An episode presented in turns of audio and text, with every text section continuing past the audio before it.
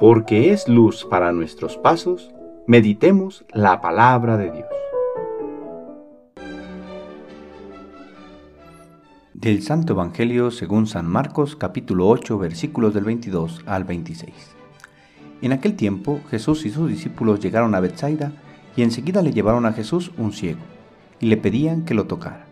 Tomándolo de la mano, Jesús lo sacó del pueblo, le puso saliva en los ojos, le impuso las manos y le preguntó, ¿ves algo?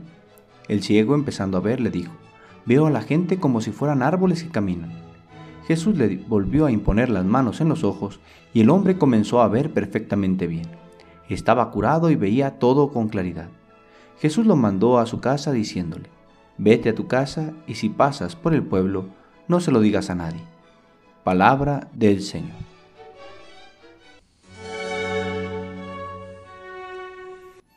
Miércoles de la sexta semana del tiempo ordinario. Escuchamos en este Evangelio la curación de un ciego, el cual tiene ciertas semejanzas con la sanación del sordo y tartamudo, pues Jesús le toca e impone las manos para curarle. Seguimos observando cómo el contacto con Jesús obra maravillas en la vida de los seres humanos, y cómo éste se sigue realizando en nuestros días a través de los sacramentos. Pero quisiera detenerme en un detalle de esta curación.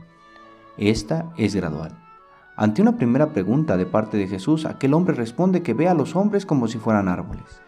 A la segunda vez contesta que ya los ve claramente. Nuestro acercamiento a Jesús también va purificando nuestro ver a los demás.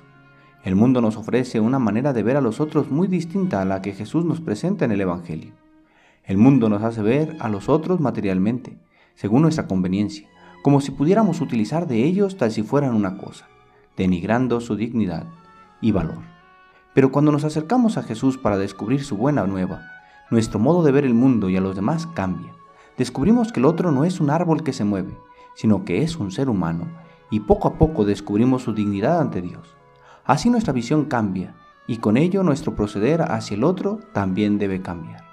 Señor, te pedimos que limpies nuestros ojos, que podamos descubrir en los demás el valor que tienen ante ti, que respetemos a todos los que nos rodean, buscando tratarlos con el mismo amor que tú nos tienes. El Señor esté con ustedes. La bendición de Dios Todopoderoso, Padre, Hijo y Espíritu Santo, descienda sobre ustedes y les acompañe siempre. Que tengan buen día.